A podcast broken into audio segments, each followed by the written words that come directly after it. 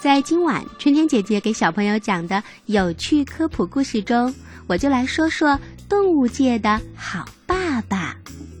动物界的好爸爸之海马爸爸。海马是一种小型的海洋动物，身长五到三十厘米，它的头部有点像马头的形状，而且呢与身体形成了一个直角。大家都叫它海马，它的嘴部是长管子形状的，眼睛可以各自独立的活动。海马的行动很迟缓，却能有效地捕捉到行动迅速、善于躲藏的微小生物。它们分布在大西洋、欧洲、太平洋和澳大利亚地区，在自然海域中。海马通常喜欢生活在珊瑚礁的缓流中，因为它们不善于游水，所以呀，经常用它那适宜抓握的尾部紧紧地勾勒住珊瑚的枝节儿或海藻的叶片，将身体固定住，这样身体就不会被激流冲走了。海马是独一无二的物种。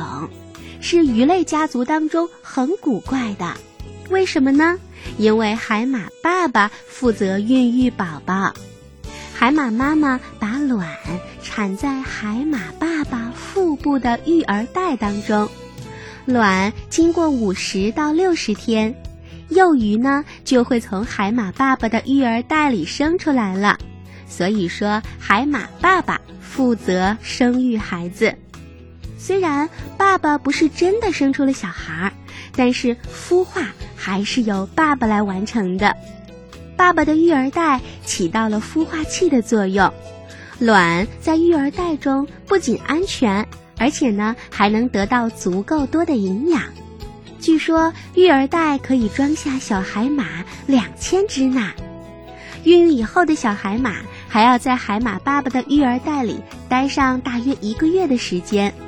海马爸爸很辛苦的，很像哺乳动物中哺育宝宝的妈妈，同样担负着很大的责任，所以我们才说海马爸爸真是个了不起的爸爸，你说呢？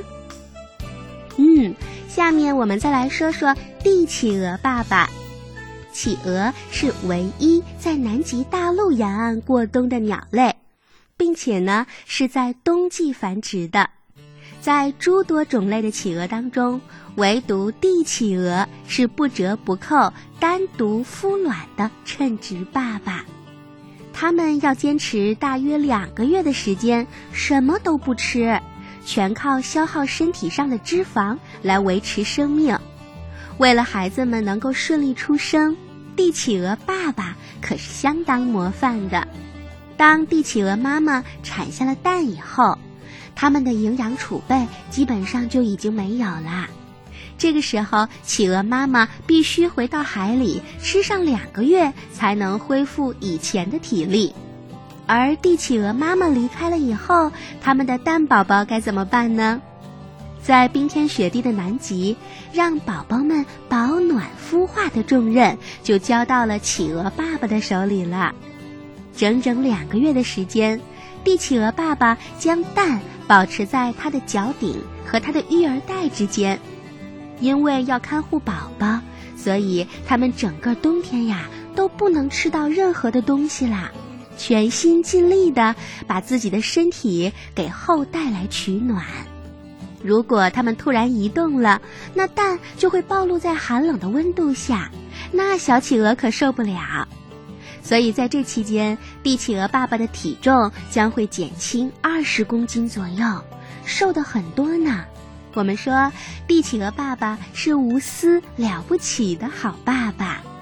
和帝企鹅爸爸一样守护孩子的，可以忍受饿肚子的爸爸，还有大美洲驼。大美洲驼是一种分布在南美的大型的不会飞的鸵鸟。大美洲驼爸爸会把巢搭建得非常完好，并且呢，邀请鸵鸟妈妈们把蛋产在它的巢里。下完蛋以后，鸵鸟妈妈们就会立刻离开了，而大美洲驼爸爸却会留下来孵蛋，蛋的数量大约在二十五到五十个之间。在六周的孵化当中，这位爸爸是很少吃东西的，它基本上半步都不离开自己的窝。等小鸵鸟们孵化出来以后，在头半年的时间里，大美洲驼爸爸会担负起所有家庭的责任，喂养这一窝雏鸟，而且呀，非常积极地保护着它们。靠得太近的动物，甚至是它的同类，都会遭到大美洲驼爸爸的攻击。它是小鸵鸟们的保护神。动物界的好爸爸之龙鱼爸爸。龙鱼爸爸在鱼类中可是名副其实的好爸爸，因为他们是用嘴来孵化小鱼的。当龙鱼妈妈产完了卵之后，龙鱼爸爸会把一颗又一颗的鱼卵含到嘴里。一尾龙鱼一次能含四十到五十颗卵左右。嘴会常常蠕动，或者摇摇龙头，这样呢可以保持身体的平衡。从孵化卵到小鱼苗成长，将近三个月的时间里，龙鱼都是什么都不吃的，因为嘴里有卵，它不能吃任何的东西。龙鱼爸爸在嘴里保护着这几十条鱼宝宝，偶尔才会放它们出来冒一点险。无论如何，龙鱼爸爸总是特别仔细地寻找到每一条小鱼，并且呢，把它们重新吸回到嘴里。为了让它们远离捕食者的危险，龙鱼爸爸的嘴呀，就是小鱼们的家，可温暖呢。同样用嘴来哺育宝宝的，还有鲶鱼爸爸和达尔文蛙。达尔文蛙生活在南美洲。达尔文蛙妈妈产下了卵之后，蛙爸爸就用舌头把卵卷起来，然后不是放在嘴里，而是要咽到它的声囊当中，把孩子们都储存在声囊的位置，然后达尔文蛙爸爸就可以继续吃东西啦。等他们的孩子小蝌蚪长到了没有尾巴的时候，蛙爸爸才会张开嘴巴，让蝌蚪们跳出去。独自生活，面对危险。